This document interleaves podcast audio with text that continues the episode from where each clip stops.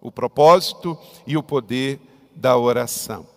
Oswald Chambers, autor do livro Tudo para Ele, que já foi um dos nossos devocionais, ele disse: a primeira tarefa de cada cristão é orar, pura e simplesmente. Vamos dizer isso juntos? A primeira tarefa de cada cristão é orar, pura e simplesmente. Por quê? Porque orar é conversar, é falar com Deus. Não existe relacionamento sem conversa. Se você está namorando alguém, você conversa com essa pessoa. Se você casou com alguém, você conversa com o seu cônjuge. Se você trabalha, você se relaciona. Então, como que com Deus não vamos nos relacionar em oração?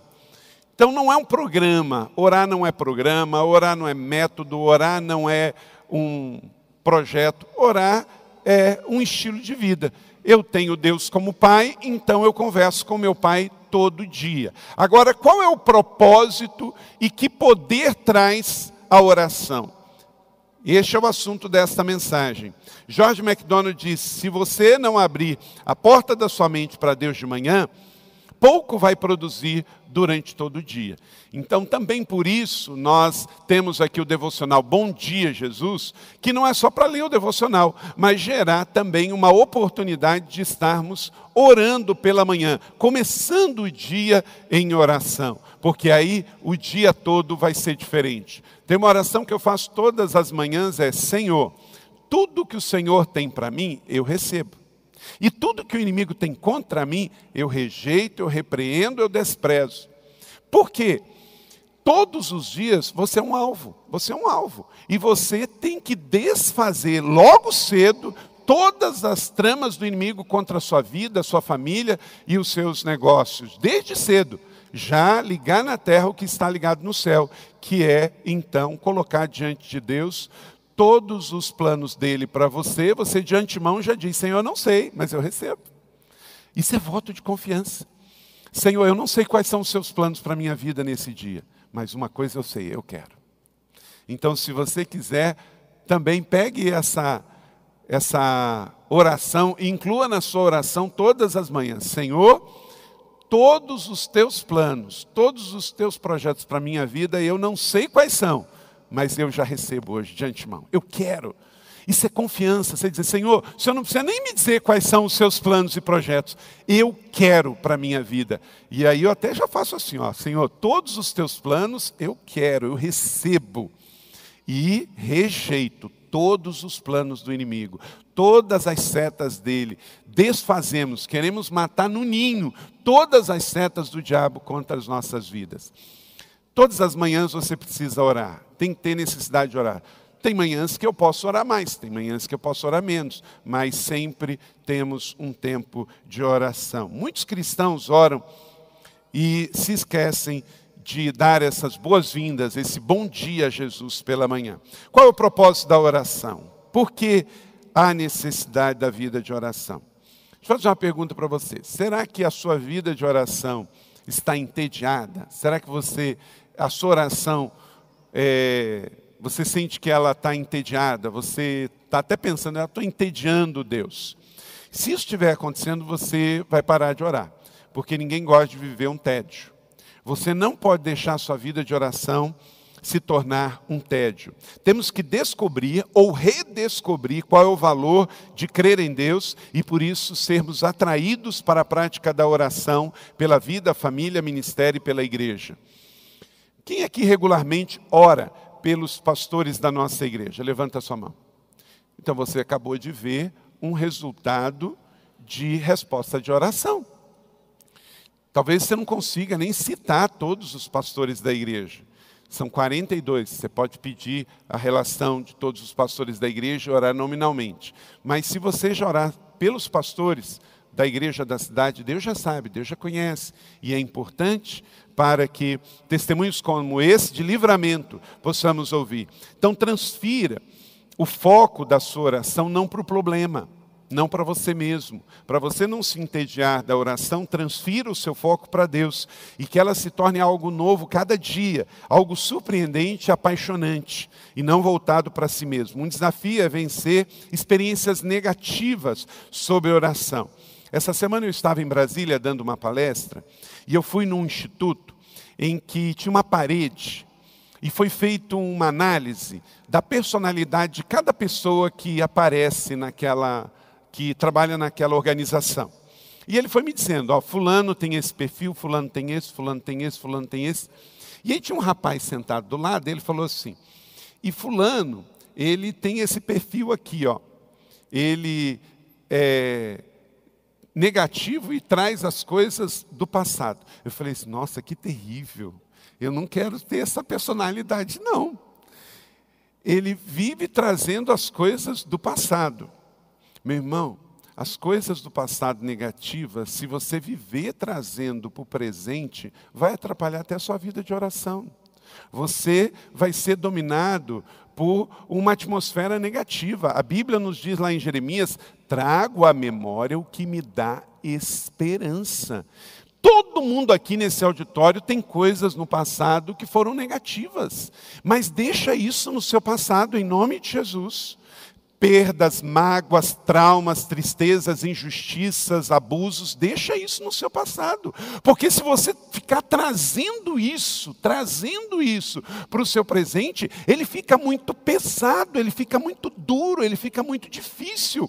Porque problemas nós temos, Jesus não foi leviano, ele sempre nos diz: neste mundo tereis aflições, tereis problemas, tereis dificuldades, mas nós vencemos isso. Você já venceu o problema do seu passado, tanto é que você está aqui hoje, e hoje é domingo, e o domingo abre uma nova semana de perspectiva. Você tem uma fé que remota a esperança porque Jesus venceu na cruz. E a mensagem do Evangelho é uma mensagem de esperança, querido. Você vai sair daqui para um novo dia, para uma nova semana. Deus inaugura um novo tempo, então deixa as coisas velhas para trás. Deus faz novas todas as coisas. E todas as manhãs que você for orar nessa nova semana, recebe, Senhor, eu recebo o novo do Senhor, eu recebo o frescor do Senhor, eu recebo a alegria do Senhor, eu recebo o novo dia, a nova semana.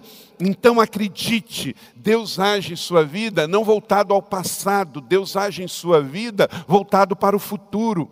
Qual o maior propósito da oração? Em Lucas 16, 2, 12, diz assim: Naqueles dias, Jesus saiu para um monte a fim de orar e passou a noite orando a Deus. Então, Jesus orava é o maior motivo para a gente orar. Eu falei bastante sobre isso na mensagem da semana passada. Agora, por que, que ele fez isso? Escreva aí três coisas porque nós devemos orar. E por que, que Jesus fez e nós temos que fazer também? Ter comunhão pessoal com Deus. É o primeiro propósito da oração. O primeiro significado da oração. Por que, que cada discípulo da igreja da cidade precisa orar? Porque o mais bem sucedido empresário desta igreja precisa orar? Por que, que o mais novo jovem casado aqui precisa orar? Porque você precisa ter comunhão com Deus. Então, não é para pedir nada para Deus. Você não é crente gato que anda só atrás de interesse. Você quer estar perto. Queremos ter um relacionamento pessoal do Senhor. Veja o que o texto diz. Naqueles dias, Jesus saiu para o monte a fim de orar e passou a noite inteira orando a Deus. A Bíblia não traz detalhes se ele pediu coisas para Deus. Diz que ele teve necessidade de ter comunhão com Deus. Então ele saiu para ter um momento de intimidade. Igreja da cidade, irmãos e irmãs, novos e mais antigos. Qual é a coisa mais importante primeira para orarmos? Ter comunhão com Deus. Ele é seu Pai, queira estar perto dele. Ele é o amor da sua vida, ele é o Senhor da sua vida. Então, eu quero estar perto dele. Se eu tiver alguma coisa para pedir ou para agradecer, é circunstancial. Eu quero estar com ele. Uma outra coisa para conhecer mais intimamente. É uma outra coisa. Eu quero crescer. Não tem como estar perto de Deus e não orar. E não crescer. Não tem como. Estamos perto dele, nós vamos crescer. Nós vamos ter apontamentos, nós vamos ter ideias, nós vamos ter visões, nós vamos ter é, direcionamentos. Quanto mais estivermos perto dele, mais vamos conhecê-lo, ele vai dar-se a conhecer para nós. E terceiro, crescer. Você vai crescer. Você vai se tornar um homem melhor, uma mulher melhor, um cristão melhor. Você vai ser uma pessoa melhor. Se o seu problema é que você é agitado demais, quanto mais você tiver tempo de oração, mais calmo você vai ficar. Se você é uma pessoa lenta demais, devagar quase parando, quanto mais você tiver tempo com Deus, mais você vai entender que você tem que se movimentar. Quanto mais pecador você for, com mais tempo de oração que você tiver, você vai entender que você precisa se santificar. Quanto mais indiferente a missão do Evangelho você for, quanto mais você orar, mais você vai ter o senso de ter a missão do reino. Então, note bem, a essência, por que, que Jesus orou e por que nós temos que orar, não é para pedir nada. O grande problema nosso, meu e seu, é que quando pensamos em oração, nós pensamos em o que eu posso pedir a Deus. E a essência da oração é mais do que isso. A essência da oração é ter comunhão, é ter conhecimento e é ter crescimento. É ter comunhão, é ter conhecimento e ter crescimento. Três coisas que começam com C. Vamos falar para a gente não esquecer? Ter comunhão, ter conhecimento e ter crescimento. Mais uma vez, ter comunhão, ter conhecimento e ter crescimento. Então, o maior motivo porque você deve orar como cidadão, como pai, como filho, como cristão, como empresário, como gestor público, como homem, como mulher, é porque você quer ter comunhão com Ele, é porque você quer conhecê-lo mais e porque você quer crescer. Agora, Ele é tão bom que Ele dá coisas para nós porque Ele é um Pai abençoador. Então não existe outra motivação maior da oração do que ter esta comunhão, esse conhecimento, essa intimidade com Deus. Orar é falar com Deus, não é nada de programa. Deus fala com você e você fala com Ele. E às vezes não usa a palavra, só fica quietinho lá. Entra na tua porta, fecha o teu quarto, fica quieto, vai ali para a sala de oração, entra no teu escritório, fecha a porta, fala para sua assistente, fala assim, olha, eu vou tirar aqui meia hora para falar com Deus. Então, se alguém quiser falar comigo, atende, anota o recado que depois eu vou falar. Elementos fundamentais na oração são, escreva aí, fé, verdade e simplicidade três coisas fundamentais na vida de oração. Você precisa ter fé, você precisa ter verdade, você precisa ter simplicidade. Eu acho que isso não está no esboço por falta de espaço, mas anote aí em algum lugar.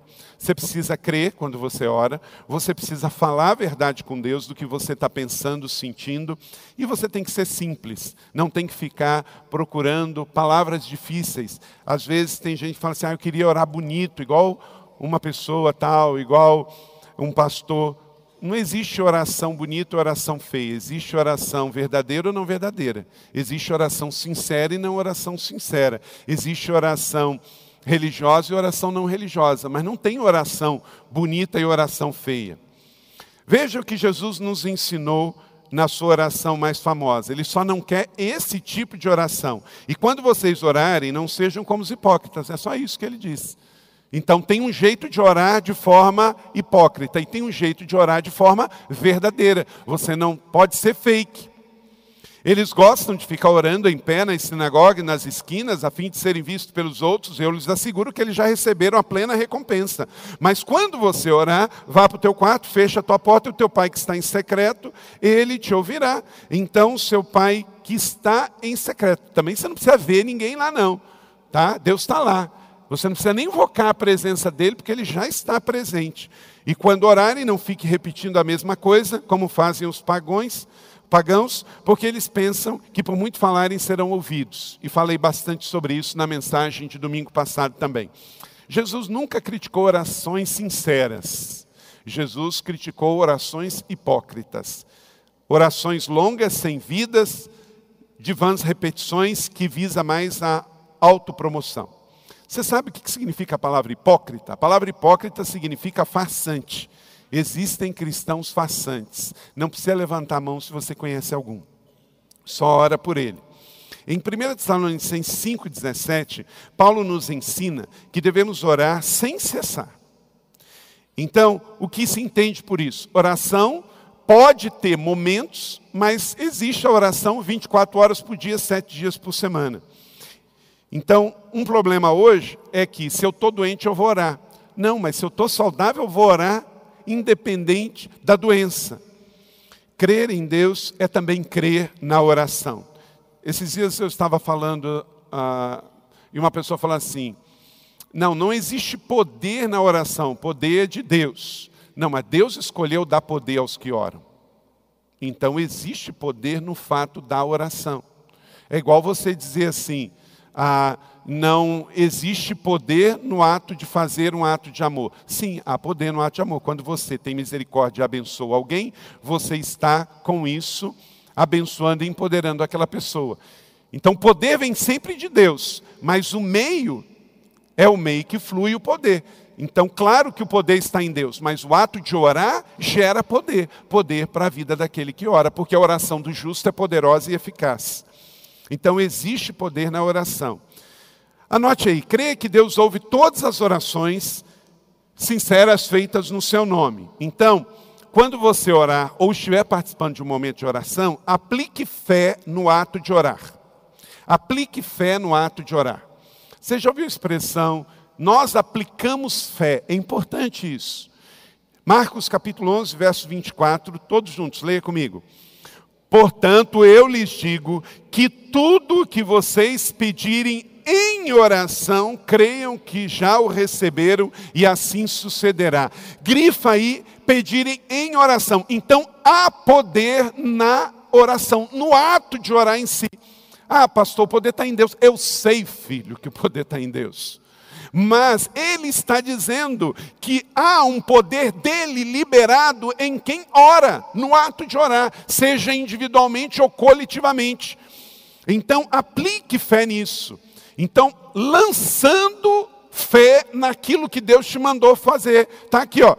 Tudo o que vocês pedirem em oração. Então, se você realmente crê que você quer ter comunhão com Deus, que você está crescendo com Deus, que você está aprendendo com Ele, você vai exercitar o privilégio que Ele te deu, que é essa ferramenta disponível para todos nós, em qualquer hora, em qualquer lugar, que é a oração. Então, creio no poder da oração, está escrito aqui. Agora, muita gente também só lê esse verso na parte final, diz assim: e assim lhe sucederá. Sucederá se você orar. Tem muita gente que pede oração, mas não ora. Tem muita gente que pede oração, mas não ora. Ele vai para a célula, ele pede oração. Ele vem para a igreja, ele pede oração. Ele encontra um irmão, ele pede oração. A grande questão é, não é que isso é errado, mas você está orando também? Porque Jesus disse que o que você pedir em oração, ele lhe concederá. Uma outra coisa, um outro pressuposto importante é ore com autoridade no mundo espiritual. Foi dado a mim, a você, foi dado à igreja o poder da oração. Por isso que um homem carnal não tem esse privilégio, esse benefício, porque ele não tem autoridade. Autoridade é quem nasceu de novo. Quem nasceu de novo recebeu a autoridade. Mateus 16, 18 e 19 Está aí.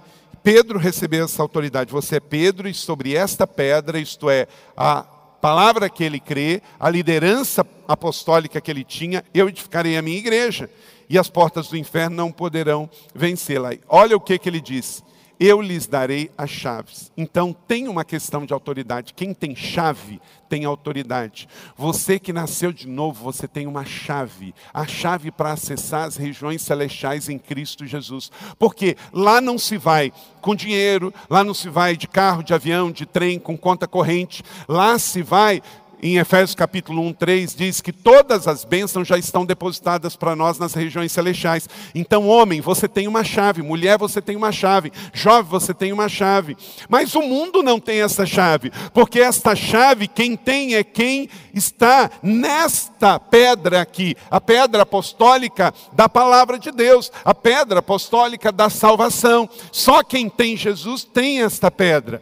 E aqui, olha só o que diz porque você tem esta chave, o que você tiver ligado na terra terá sido ligado nos céus, e o que você desligar na terra terá sido desligado no céu. Então, quando você orar, você tem que orar como alguém que tem chave.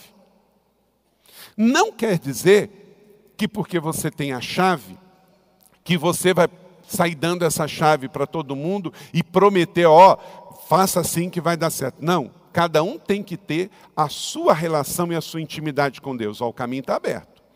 O caminho é o caminho da salvação. No momento em que você está salvo, o texto diz que você tem o acesso agora à fé de cada um e que você possa entender que todo mundo é convidado a ter.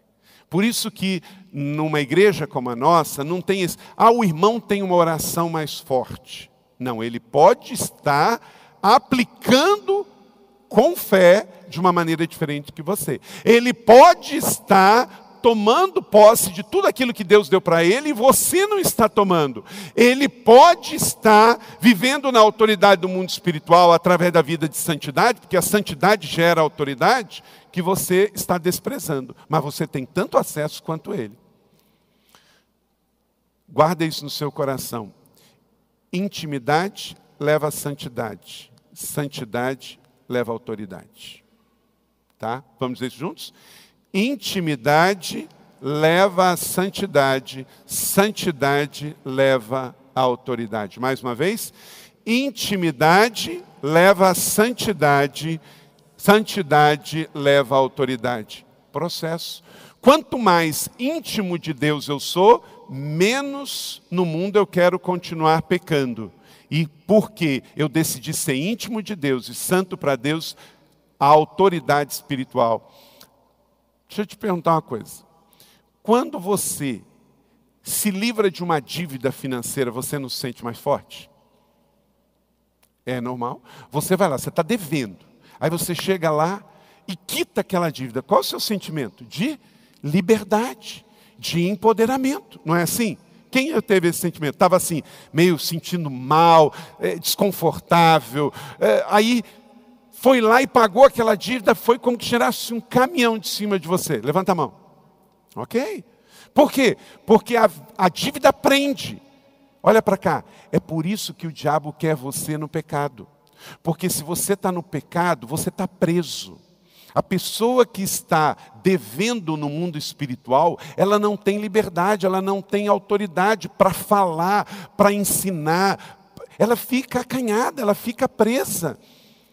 Então, da mesma maneira que uma dívida prende um cidadão, tirando dele o vigor, a alegria, a disposição, ele não quer mais. A pessoa endividada, ela não quer ficar tendo planos, sonhos, projetos, não é verdade? Porque fala assim: eu estou preso, eu não consigo nem pagar minhas contas, como é que eu vou sonhar? Agora, quando você liquida as suas dívidas, o que você faz? Aí você quer crescer, você quer ter sonhos, você quer ter visão, você quer avançar, não é isso?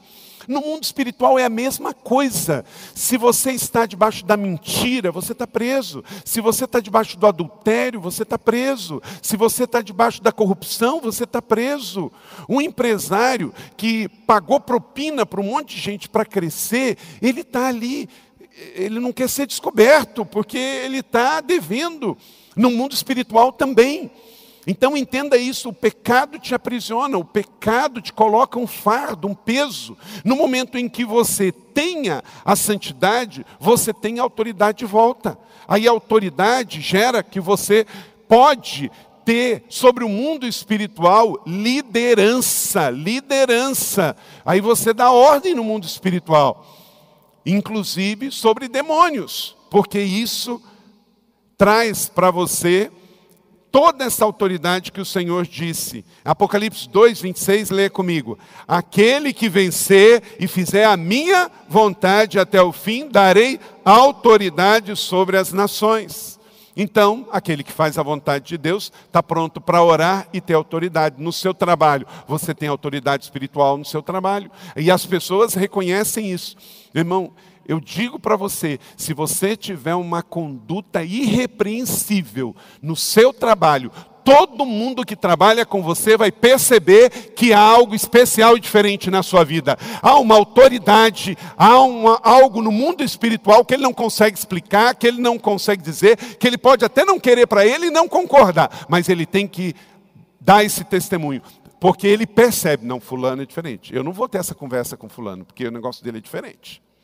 Eu não vou propor esse negócio para ele não, porque ele tem um padrão diferente, ele tem e é interessante no mundo espiritual. Essas pessoas que não têm Jesus, mas eles têm uma visão do mundo espiritual, eles chegam, eles não falam ah, você é um convertido, você é um santo, você é um salvo. Eles falam assim: nossa, você tem uma auréola diferente, você tem um brilho diferente, você tem um negócio dentro de você que é diferente. Não é isso, Salvador?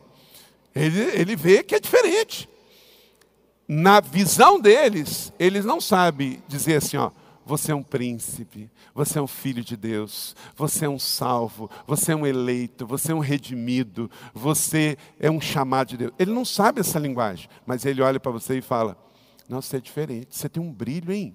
Olha, o seu falar é diferente. Você tem um negócio na sua cabeça aí que anda em cima de você. É, eu tenho, eu tenho. E é forte. Ó, forte, se manifesta. Tem um poder dentro de mim. Chama pneuma. Tem um espírito forte aqui, ó, dentro de mim. É Deus que vive dentro de mim. E essa luz que você está vendo é porque quando eu convidei Jesus para entrar, as trevas teve que sair. E hoje a luz brilha dentro de mim. O mundo sabe quem está nas trevas e quem está na luz. E o diabo, ele tem que respeitar a palavra de autoridade. Agora, se você é mentiroso, arrogante, vaidoso, prepotente. Você acha porque você é crente, porque você não fuma, você não bebe, você tem que sair lá criticando todo mundo na sua empresa. Você trata o pessoal de baixo para cima, porque você é evangélico, ele não é. Eu peguei um táxi do hotel para o aeroporto em, em, em, em Brasília essa semana, e aí eu comecei a falar de Jesus para o taxista. E aí ele virou e falou bem assim: o senhor não é só evangélico, né? O senhor é pastor, não é? Aí eu falei assim: sou pastor também, mas antes eu sou discípulo de Jesus, eu sou um cristão. Aí ele falou assim: Olha, mas o senhor é um pastor diferente. Eu já dei, peguei muito, muito pastor, mas eles têm uma maneira de acusar a gente. Olha que coisa pesada, gente. Gente, nós não estamos aqui para acusar ninguém. E aí ele falou assim: a primeira coisa que eles falam é que a gente tem que ir para a igreja deles. Gente, essa, essa é a última coisa que você fala quando você está evangelizando alguém. Porque você quer ganhar o argumento e você quer perder a pessoa.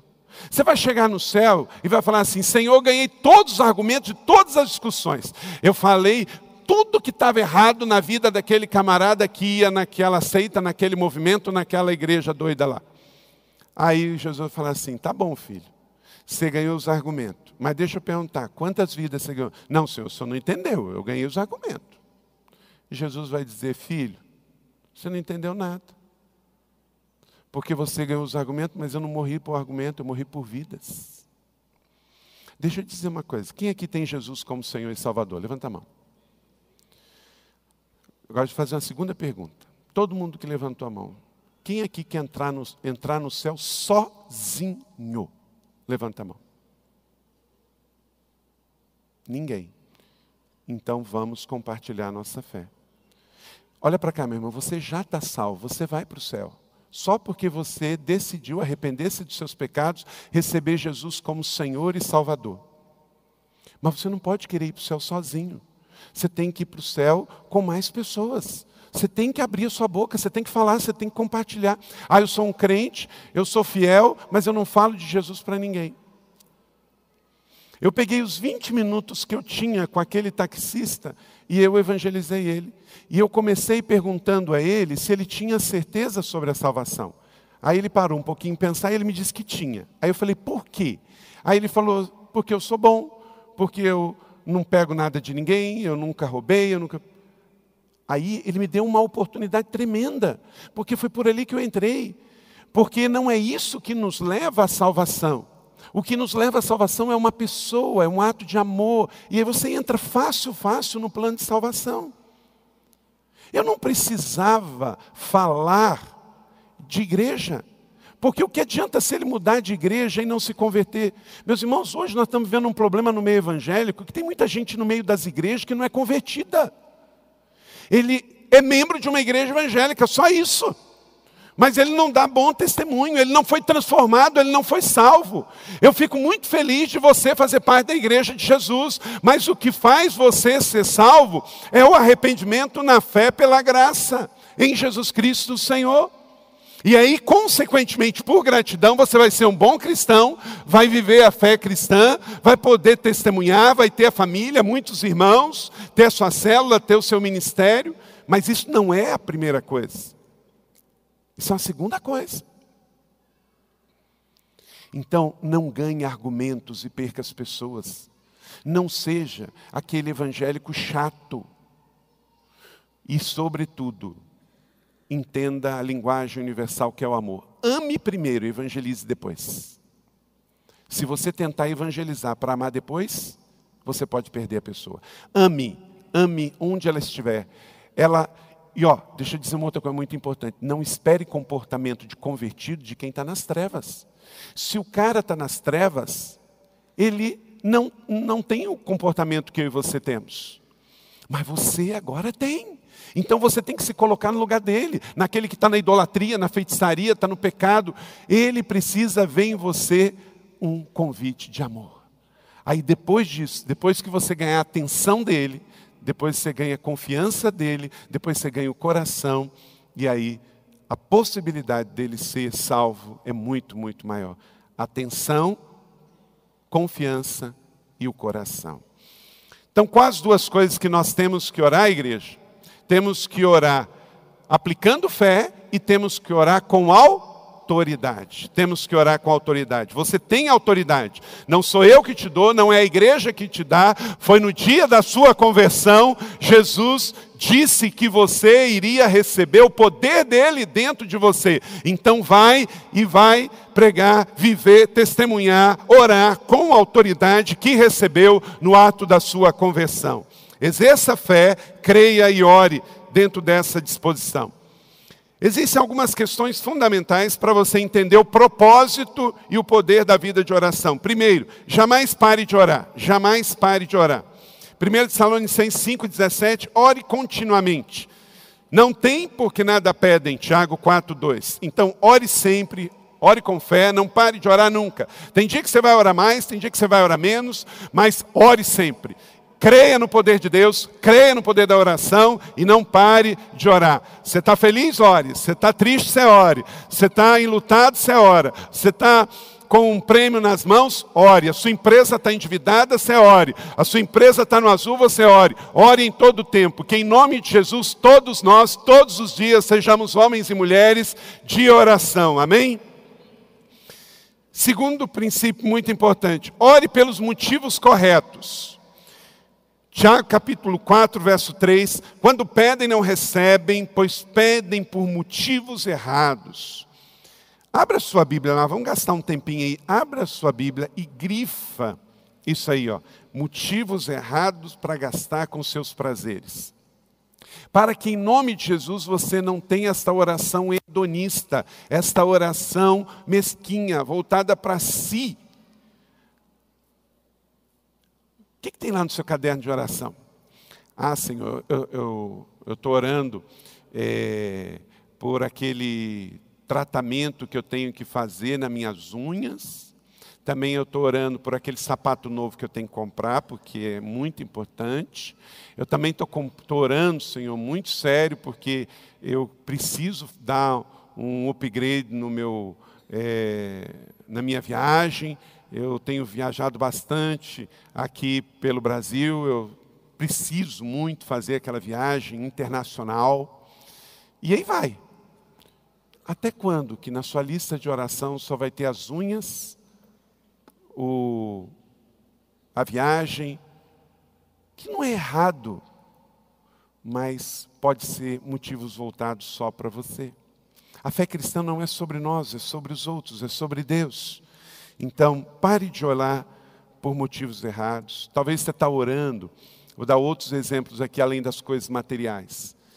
Você está orando para Deus mudar o seu marido, enquanto que você tem orar para você mudar. Você está orando para Deus mudar a igreja, enquanto que talvez você tenha que orar para você mudar a visão como você vê a igreja. Talvez você está orando para Deus mudar o Brasil, enquanto que Você tem que mudar como brasileiro, como cidadão. Então pare de orar pelos motivos errados, com coisas que só vai trazer benefício e bem-estar e prazer para você mesmo. Ore pelas motivações certas, ore pelos motivos certos. Deus está na sua lista de oração, mas Ele quer saber se lá estão os motivos do coração dele também. Por exemplo, em muitos lugares do mundo, inclusive no Brasil, oramos para manter o padrão econômico é, que estamos, enquanto que em muitos lugares as pessoas não têm comida para botar na mesa.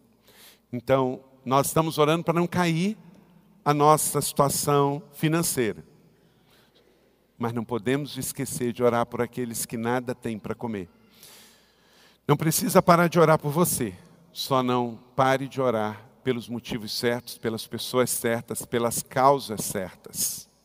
Três, ore com a conduta certa no coração. Tiago capítulo 5, 16. Portanto, confessem os seus pecados uns para com os outros e orem uns pelos outros para serem curados. A oração de um justo é poderosa e eficaz. Quer dizer, orar pelos motivos certos é um grande passo, é o nosso segundo ponto, mas também com a atitude certa. Você pode orar pelas criancinhas que estão sem comida, orar pela Síria, mas o seu coração é ruim. Você não é perdoador, você é julgador, você é metido, é vaidoso, é orgulhoso. Então, a sua oração tem o motivo certo, mas o seu coração tem a atitude errada. Então, que em nome de Jesus, nós como igreja sejamos homens e mulheres que oram pelos motivos certos, mas oram com a atitude certa no coração, atitude boa, com o coração livre, com o coração bondoso. A oração do justo esta é poderosa e ela é eficaz. Então, ore com o coração justificado. Os olhos do Senhor voltam-se para os justos e os seus ouvidos estão atentos ao seu grito de socorro. Salmo 34, verso 15. Então, a atitude determina também a nossa altitude. Mateus 5,8 diz: Bem-aventurados puros de coração, porque eles verão a Deus. Então, jamais pare de orar ore pelos motivos certos. Terceiro, ore com a atitude certa. E quarto, ore com fé. Ore com fé, não duvidando. Tiago 1, 6 e 7. Leia comigo todos juntos.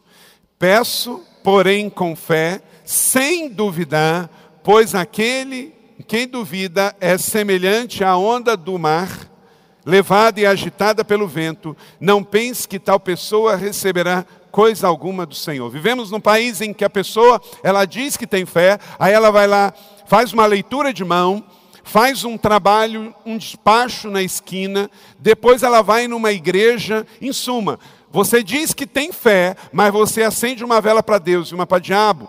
No meio da semana você vai e acende no meio da esquina com um prato de farofa, e no domingo você vai na igreja e acende uma vela, você está com a fé certa, direcionada à forma e à maneira errada. A fé tem que ser colocada em Deus através de Jesus e por meio da igreja do Senhor Jesus. Então não adianta ter uma fé sincera, mas errada. Sabe no final como é que você vai ficar? Sinceramente errado. Nós temos muitas expressões de fé no mundo hoje. Tem expressão de fé no budismo, no islamismo, no ateísmo, no em tudo quanto é lugar. Até o ateu tem fé, porque ele tem as suas crenças de valores. Mas é depositada na pessoa errada, ou nele mesmo, ou em algum outro que não Jesus Cristo, o Senhor. Então você tem que orar com a fé certa, sem duvidar, colocando realmente na pessoa certa, não é oscilando. Ora eu busco a Deus, então se não dá, eu vou buscar outro. Ora eu busco a igreja, ora eu vou gerenciar e fazer com outro. Permaneça sempre em Deus através de Jesus por meio da igreja do Senhor Jesus. Sua fé em Deus vai gerar ousadia, vai te empoderar para crer cada vez mais. Aí entra o quinto princípio. Ore com ousadia. Hebreus 10, 19 e 22.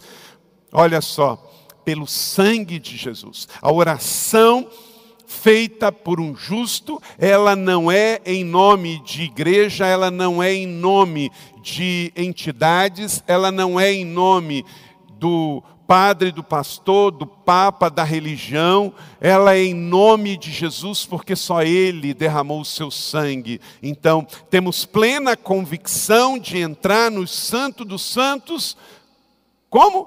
Pelo sangue.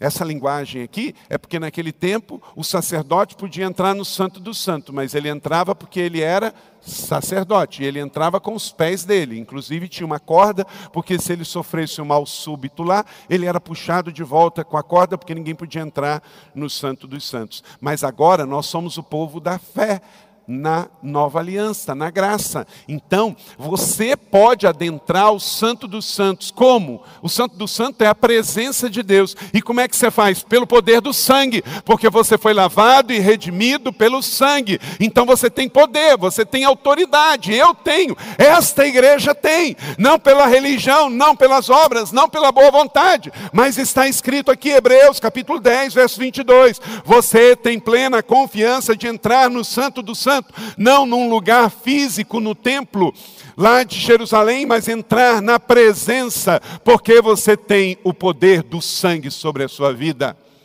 Quem aqui crê no sangue de Jesus e por ele já foi purificado dos seus pecados? Então, meu irmão, tome posse disso.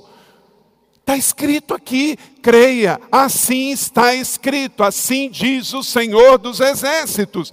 Ore com essa ousadia: Senhor, eu estou no Santo dos Santos, eu estou lavado pelo poder do sangue de Jesus. Declare isso na sua oração. Se você crê, declare. Isso faz com que você sinta ainda mais ousado no seu ministério de intercessão. Temos um novo e vivo caminho que ele abriu por meio do véu, isto é, o seu corpo. O véu que separava já não separa mais. Temos, pois, um grande sacerdote sobre a casa de Deus. E aí diz o quê? Venham, venham, leia comigo. Sendo assim, aproximemo-nos de Deus com um coração sincero, com uma plena convicção de fé tendo os corações aspergidos para nos purificar de uma consciência culpada e tendo os nossos corpos lavados com água pura. Isso é oração. É assim que você deve orar. Chegar, se aproximar, corpo lavado. Você já foi batizado? Corpo lavado, vida santificada com o sangue de Jesus. Aí você pode adentrar e orar. E orar com quê? Com fé e com ousadia. Na Bíblia a mensagem diz: podemos agora, sem hesitação, caminhar direto para Deus. Uau, que expressão forte. Na Bíblia a mensagem. Declare isso comigo agora. Podemos agora, sem hesitação, caminhar direto para Deus. Aleluia, você não tem intermediário, irmão. Creia em Deus, creia no poder da oração e pelo sangue que foi derramado na cruz do Calvário, você pode caminhar direto para Deus e com Deus e falar direto com Ele. Isso é um privilégio que você tem pela nova aliança. Você não é um religioso, você é um discípulo. Você tem isso. Deus te deu isso. Essa é a perspectiva correta da oração. Venham, entrem. Você está na presença. E essa é a forma certa. A certeza espiritual na oração é a certeza de Deus, não o alvoroço de um santarrão. Não é quanto mais você se esforça para ser santo, é quanto mais você se aproxima daquele que é santo. Sexto, ore com a mente focada. Uma coisa para você não se entediar dos seus momentos de oração, Tiago 1,8 diz: tem a mente dividida e instável em tudo que faz. Quer dizer, ora você crê numa coisa, ora não crê, ora leva uma vida mundana, ora não leva. Isso faz com que a sua mente seja difusa. E se você quer ter uma vida espiritual frutífera, ore com a mente focada em Deus. Sétimo, você precisa orar com concentração. Hebreus capítulo 12, verso 2, tendo os olhos fitos em Jesus, autor e consumador da fé. Existe uma expressão no Brasil religioso que vivemos, pede para a mãe que o filho responde. Isso não é versículo bíblico. Isso é adágio popular. O que está escrito aqui é: tendo os olhos fitos em Jesus, autor e consumador da nossa fé. Então você tem que ficar entre o que o adágio popular religioso diz e entre o que a Bíblia diz. Aqui está escrito que se você quiser adentrar ao Santo dos Santos, tomar posse do que a presença lhe outorga, você tem que entrar com os olhos fitos em Jesus. Não olhe para experiências, não olhe para as circunstâncias, não olhe para a religião, não olhe para o acaso, não olhe para as vozes do mundo, tendo os olhos fitos em Jesus. Quando você olha para ele, tudo fica menor. Oswald Chambers, ele disse o seguinte: a concentração cristã de um cristão é mais importante que a sua consagração. Por que, que ele diz isso? Porque se você tivesse concentrado em Jesus, você vai estar consagrado. Agora, se você tentar se consagrar por si mesmo, você não consegue, porque a nossa carne é fraca, porque o mundo tem muitas tentações. Então, quanto você foca em Jesus e medita e se concentra nele, menos você quer pecar. Mas quanto mais você foca no esforço para não pecar, mais você vai pecar. Porque o, a solução não está no meu esforço da capacidade de me consagrar, mas sim na minha decisão de me concentrar em Jesus e deixar que Ele consagre a minha vida. Oitavo e último, ore confiando na soberania e no poder de Deus. Isso aqui é muito importante e aqui temos uma parte muito importante da nossa declaração doutrinária. 1 João 5, 14 e 15. Esta é a confiança que temos ao nos aproximarmos de Deus. Se pedimos alguma coisa de acordo com a vontade, Ele nos virá, ouvirá, de acordo com a sua vontade. Eu posso pedir tudo, mas eu preciso saber que Deus é soberano. Ele é rei, ele governa, ele está acima de tudo. Então, é assim que eu me aproximo diz 1 João 5, 14 e 15. Esta é a confiança que temos ao nos aproximarmos de Deus. Ao nos aproximarmos de Deus, gente, é uma outra palavra para oração. Então, o que está escrito aqui é: esta é a confiança que temos ao orarmos. Se pedirmos alguma coisa de acordo com a Sua vontade, Ele nos, nos ouvirá. E sabemos que Ele nos ouve em tudo o que pedimos. Sabemos que temos o que pedido. Quer dizer, Aí você tem que saber a motivação do seu coração. O que você tem pedido? Lembra quando Tiago disse para eu não pedir para gastar comigo mesmo? Então, quando eu não peço para os meus deleites, para as minhas vontades, eu estou em comunhão com Ele para pedir o que Ele quer que eu queira pedir. E aí Ele quer me dar tudo, absolutamente tudo, porque eu creio na soberania e no governo dele sobre a minha vida. Deus quer o melhor para mim e Ele quer dar o melhor. Só que muitas vezes o meu coração está mundando demais, o meu coração está hedonista demais, o meu coração está egoísta demais. Eu só estou querendo para mim, para o meu filho, para minha carreira, para minha profissão, para os meus negócios. Eu, essa semana, eu soube, um dos candidatos da presidência declarou que ele tem um valor, é, botou lá no imposto de renda, né? É brincadeira o que alguns colocam, né? Se você quer saber se o camarada está mentindo ou não, olhe o patrimônio dele e a declaração que ele fez para a justiça. Mas é outra história. São 13 candidatos à presidência, você vai escolher um deles. E um deles declarou que mais da metade do seu patrimônio, e o seu patrimônio é muito alto, está aplicado no banco. Não é pecado, mas para quem quer ser um líder, um gestor público da nação, não é sábio. Por quê? Porque há uma recomendação bíblica que nós não devemos entesourar o nosso dinheiro. Meu irmão, se você tem muito dinheiro, o seu dinheiro tem que estar gerando renda para os outros.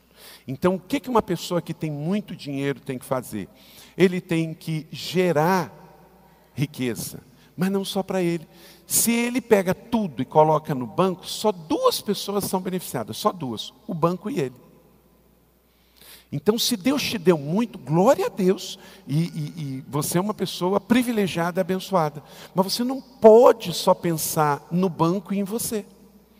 Você tem que abrir empresas, você tem que investir, você tem que gerar emprego, gerar renda, deve investir no social, ou tem uma fundação, ajude nas causas sociais da igreja, seja a Casa Sol, a BAP, a plantação de igrejas, a ações missionárias. Pastor, eu quero dar casas lá na Síria. Porque se Deus te deu, tem um propósito. E aí eu fiquei olhando.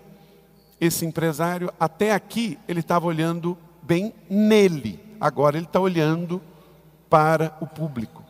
E eu espero que, se eleito for, que ele mude atitude. Então, onde está o seu dinheiro? Só está no banco? Se está no banco, você está dando muito lucro para os banqueiros, porque realmente, é, se tem um negócio que está tendo lucro aqui no país com esses juros altíssimos, são os banqueiros, e está dando lucro para você. Mas a Bíblia diz que a vida cristã é mais do que isso, é mais do que só você e esse pobre banqueiro é também sobre pessoas.